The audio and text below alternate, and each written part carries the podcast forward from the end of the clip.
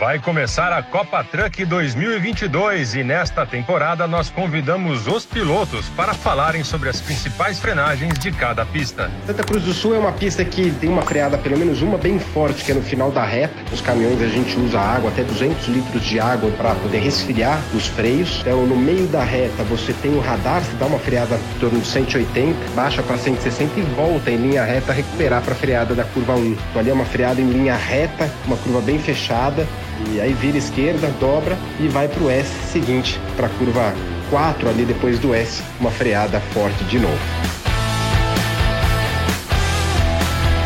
Frasli, fornecedor oficial da Copa Truck.